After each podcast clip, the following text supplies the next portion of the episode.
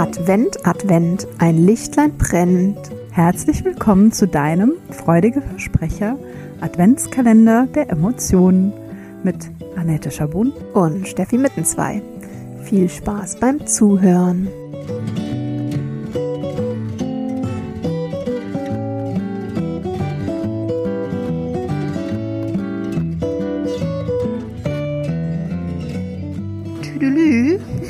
Und hallo an Tag 10 im Dezember und in unserem Emotions-Adventskalender. Tüdelü ist wieder eine ähm, heitere Einleitung für Klappe 2 unseres äh, Themas Traurigkeit und Trauer. Wie, wie beim äh, gestrigen Türchen vielleicht dann bemerkt, vom schwungvollen Einstieg sind wir gestern relativ schnell auch von unserer Ausdrucksweise her etwas mehr in die Emotionen mhm. eingestiegen. Ist interessant, ne? wenn du so über die Emotionen sprichst, nimmst du schon auch die Schwingung auf. Mhm. Also ich hatte schon das Gefühl, dass wir am Ende auch sehr schwer wurden. Deswegen heute mit frischer Energie mhm. ähm, auf in einen zweiten Teil, in dem wir uns befassen mit ähm, körperlichen Symptomen und mhm. mit der Frage, wo setzt sich Trauer, Traurigkeit denn hin in unserem Körpersystem, wenn wir sie nicht ausagieren gänzlich, wenn wir sie nicht gänzlich durchfühlen? Wo findet sie sich? Woran kann ich das vielleicht erkennen, ob in meinem System Traurigkeit Trauer ist? Ähm, obwohl ich das jetzt vielleicht gar nicht so in meinem Bewusstsein, in meinem Alltagsbewusstsein wahrnehme. Das, mhm. Darauf gehen wir jetzt ein. Ja, ich glaube, es ist von den Peanuts. Da gibt es so einen ähm, kleinen Comic, wo wahrscheinlich Snoopy zu Charlie Brown sagt, du musst dich einfach nur mit hängenden Schultern mhm. und gesenktem Kopf hinstellen und schon bist du traurig. Ja. Ich glaube, es war ja Lucy, aber vielleicht, ja, irgendwie, äh, ähm, vielleicht posten wir die ja. Äh, ja, vielleicht finden wir den. Aber also ja. irgendwas von den Peanuts, richtig? Mhm, ja, genau. genau. Ja. Ähm. Und das beschreibt es eigentlich mhm. schon ganz treffend. Ne? Also jeder, der jetzt irgendwie sich so ein Bild entwickelt, wie sieht jemand aus, der traurig ist, denkt schon an so ein bisschen mhm. eher schlaff, also ne, eher weniger mhm. Körperspannung, hängende Schultern. Mhm. Ähm, diese hängenden Schultern sehe ich auch immer so ein bisschen als Schutz des Brustraums.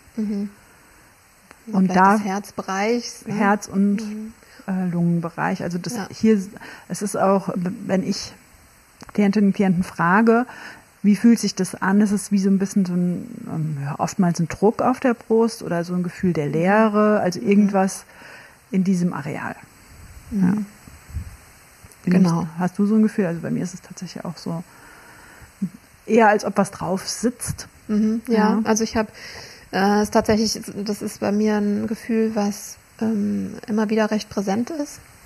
Ähm, was ich auch schon eine ganze Weile bearbeite, aber es geht halt eben nur so in Schichten. Und ich habe deswegen, also mir ist es sehr bekannt, das Gefühl von einem Elefant mhm, auf genau. dem Brustkorb.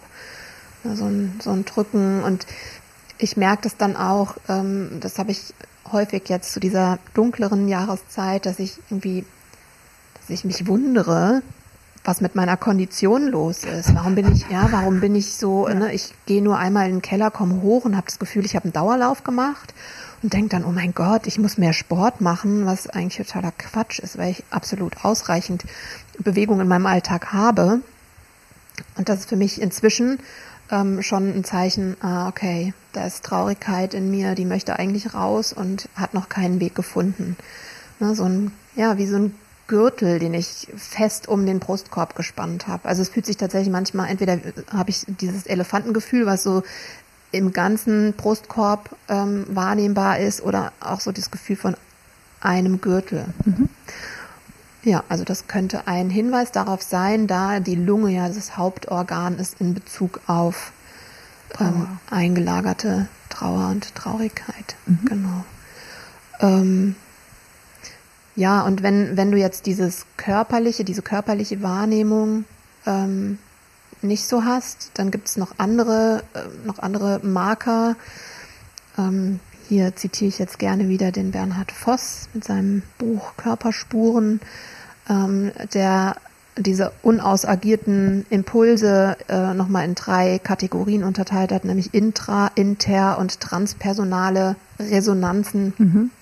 Und da ist halt einerseits ne, so eine Hoffnungslosigkeit, vielleicht so eine Schwere, ähm, aber auch so ein bisschen wie so eine, er hat es als klebrige Freundlichkeit umschrieben, so eine Bedürftigkeit, so würde ich sagen, ne, so eine, kennst du vielleicht, dass du irgendwie so wie so ein kleines Kind. Und wenn du Mama oder Papa bist, vielleicht kennst du das sogar von deinen Kindern, wenn die irgendwie, dass die so, so weinerlich und klettig waren. Ne? Das ist auch manchmal eben ein Zeichen für Traurigkeit über irgendetwas.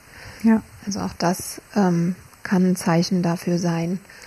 Auch, also wenn du kleine Kinder hast, und da kommt vielleicht auch ne, wieder diese kleine Bruder, kleine Schwester-Geschichte, ähm, also bei meiner Tochter ganz massiv nach großen Wutanfällen mhm. kann das vorkommen, dass dieses Mama, ich will kuscheln. Ne? Also mhm. Also dann merkst du, was steckt eigentlich vielleicht dahinter, auch mhm. wenn sie es jetzt noch nicht verbalisieren kann, aber auch irgendwie hinter dieser Wut kann ganz mhm. oft so auch dann das Gefühl von Traurigkeit oder Trauer nach oben kommen, dass vielleicht was nicht geklappt hat oder mhm.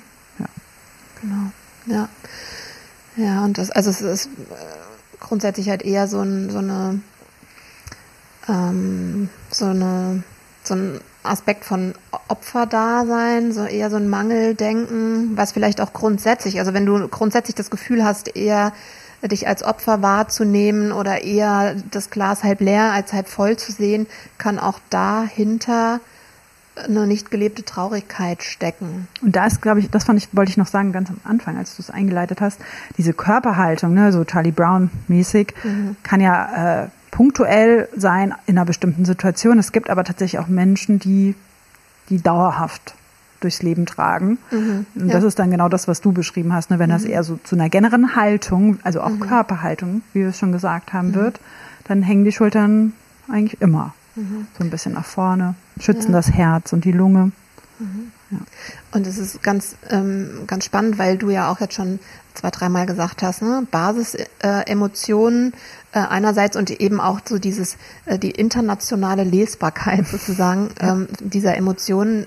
Denn wir haben in unserer Nachbarschaft ähm, eine Familie, wo ähm, die Trauer, denen steht die Trauer nicht ins Gesicht, sondern auf den Körper geschrieben mhm. sozusagen. Und ähm, da hat neulich äh, unsere Tochter, als, als sie die gesehen hat, hat sie gesagt, oh mein Gott, hat so ein schweres Leben scheinbar, mhm. ne? Weil wirklich gebeugt so. Ja. ja vom Leben die, gebeugt. Sie lächelt, mhm. aber es ist eine Grundhaltung. Du siehst einfach, die kann einem nichts vormachen und irgendwas von Lebensfreude erzählen, sondern es ist so offensichtlich, wie viel Traurigkeit in diesem System festhängt. Ja ist ja. einfach ähm, ganz gut zu sehen. Also kannst du dich vielleicht doch mal vor den Spiegel stellen. Also in meinem Fall, das ist ja nicht, ne, ist ja meistens multifaktoriell, wie wir so schön äh, oder so gerne sagen. Aber in meinem Fall ist ja auch so ein bisschen dieses Gebeugte und ich habe ein Thema ähm, mit Trauer, also vielleicht kannst du mal deinen Körper begutachten, mhm. deine Haltung begutachten, was du da so, was du da so entdeckst, ja. wenn du versuchst, neutral und neugierig drauf zu schauen. Ja. Genau. So mhm. viel zum Thema körperliche Manifestation. Und dann haben wir morgen Teil 3 mhm. zum Thema Trauer im Gepäck. Genau. Und zwar äh, mit den Phasen der Trauer. Genau. Ja. Also, bis morgen. Bis morgen.